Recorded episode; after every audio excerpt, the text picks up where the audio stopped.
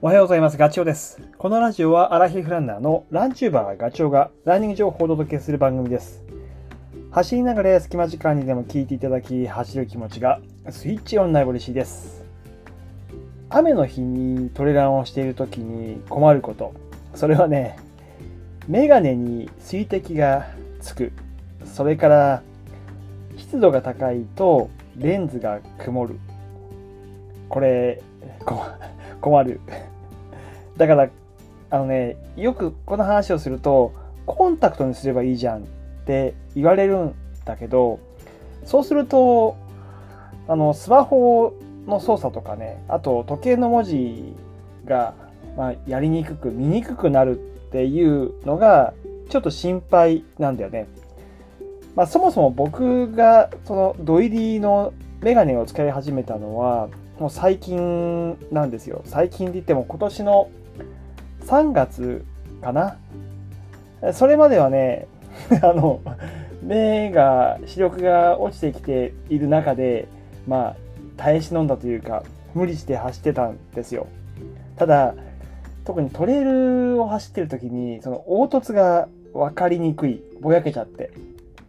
どこに足をつけばいいかっていうのが、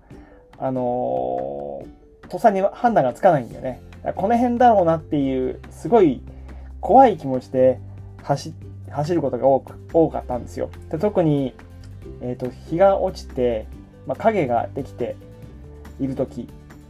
それからあとは明るいところから急に暗いところに入った時がもう 見見えないとまで言わないけど分かりにくい。でさらに下り、まあ、下りはもうシンプルに怖い。だからスピードが出せないっていうことがあってちょっとこれメガネ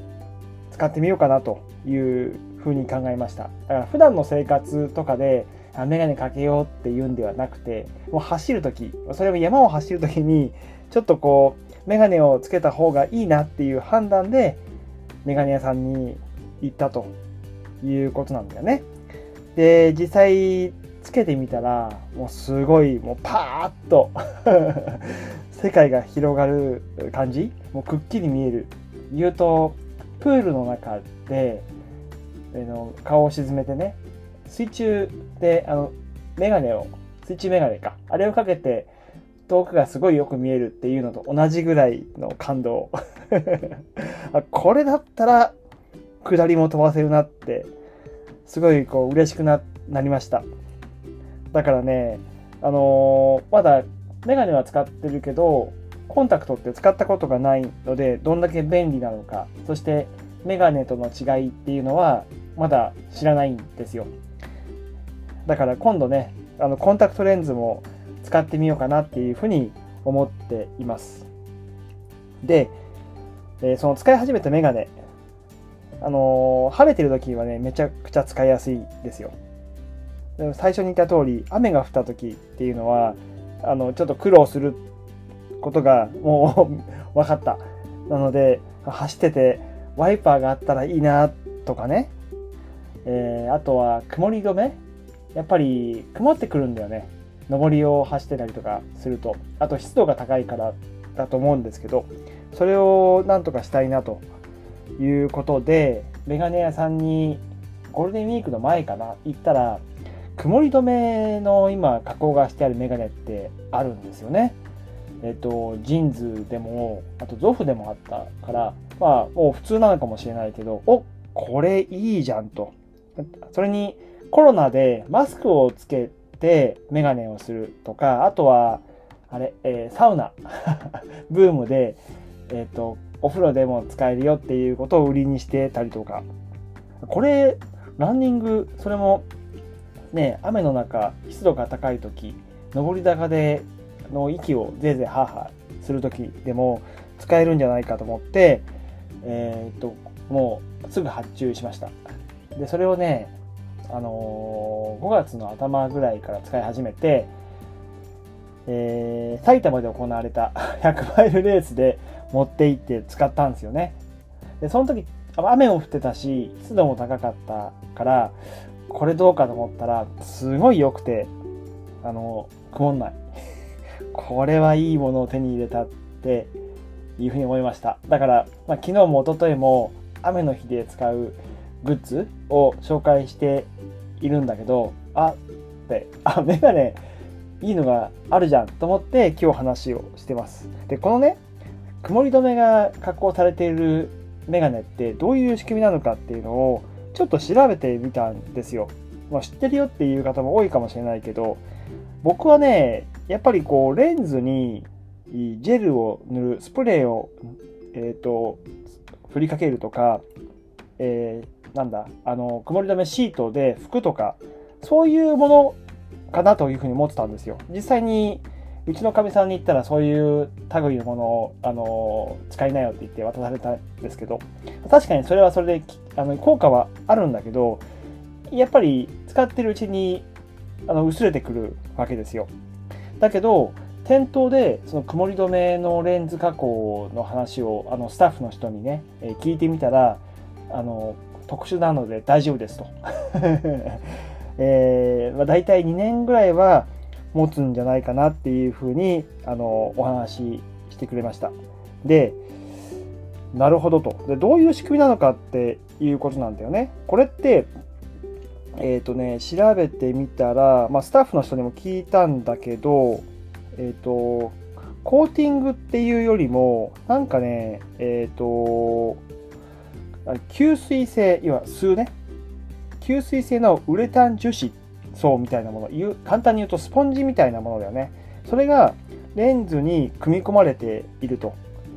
だから水分を吸収することで、その曇りを防ぐという、そんな仕組みだというふうな話でした。なるほどと。だから、えー、まあ、マスクをしていても曇りにくいし料理で湯気が気になる時にも鍋とか食べてる時にも 曇らないしあの寒い時なんかでも大丈夫だという話でもちろんサウナでも使える、えっと、 JINSではサウナメガネとかっていうそんな売り方してたかな、えー、走る時もぜいぜいハーハーしても大丈夫なあこれはいいということで発注して1週発注してね、1週間後に手に入れた感じですね。で、別に JINSの場合は、どのメガネでもよくて、